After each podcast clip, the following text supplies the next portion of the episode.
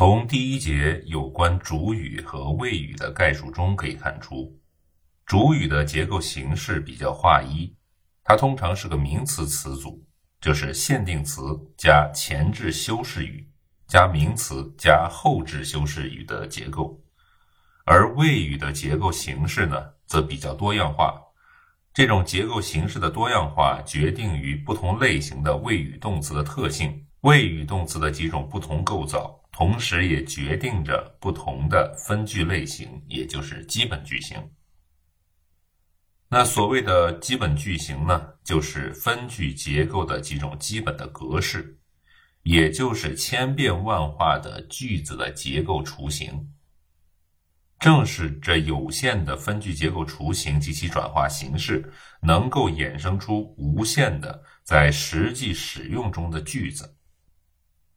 那现代英语的基本句型呢，主要有五种，它们是：第一种主动补结构，也叫 SVC 结构。在这个 SVC 结构当中呢，谓语动词通常是一个联系动词 （linking verb）。比如说，That car is mine. She is in good health. My brother has become a engineer. These flowers smell fragrant. All the tourists seemed pleased. 那第二种呢是主动结构 SV。在 SV 结构中呢，谓语动词通常是不及物动词 （intransitive verb）。比如 Iron rust, everybody laughed. The guests has arrived. Prices are going down. The children are sleeping。第三种结构是主动宾结构。在主动宾结构当中呢，谓语动词通常是及物动词 （transitive verb），随后必须跟一个宾语。带一个宾语的及物动词呢，又叫做单宾语及物动词 （monotransitive verb）。比如。I want a return ticket. Liverpool won the game. Nobody could answer the question. The train is building up speed. The plane is losing altitude.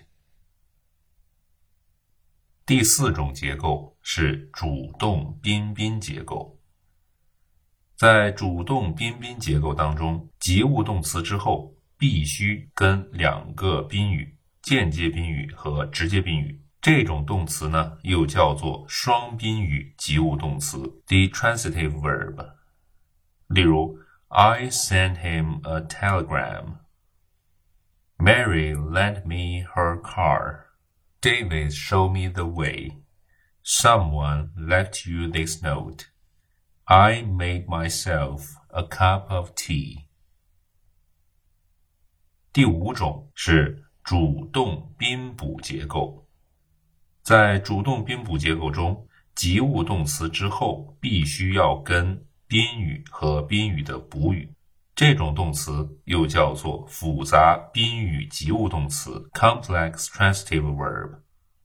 例如，We made him our spokesman.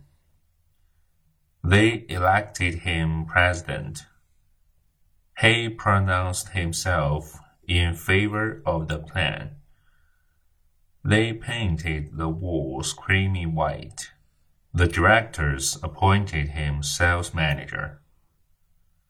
在上述这些例子当中呢，任何一个成分都为分句结构所必须的，缺少任何一个都会破坏结构的完整性。从这个角度看， 状语在句中通常并不是不可缺少的成分，比如 She speaks English fluently，这是一个主动宾加状语的句子。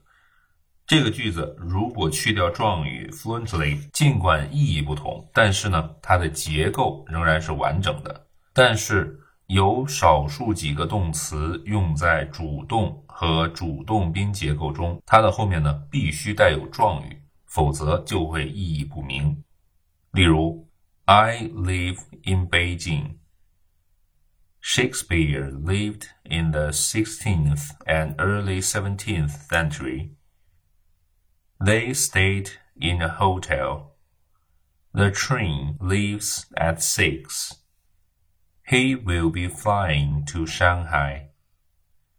在上述的主动结构当中，由于谓语动词的词汇意义，它的后面呢必须跟有地点状语或者是时间状语，否则呢句子结构就不完整，意义不明确。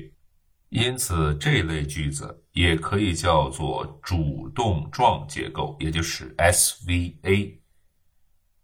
在接下来的主动宾结构当中呢，状语也是不可缺少的，比如。I put the material evidence in front of him. He treated her badly. 由于地点状语和方式状语在上述的主动宾结构中不可缺少，因此呢，这类句子也可以叫做主动宾状结构。因此，基本句型主要有五种，但是如果后两个呢也算作是基本句型，那么应该有七种，它们分别是。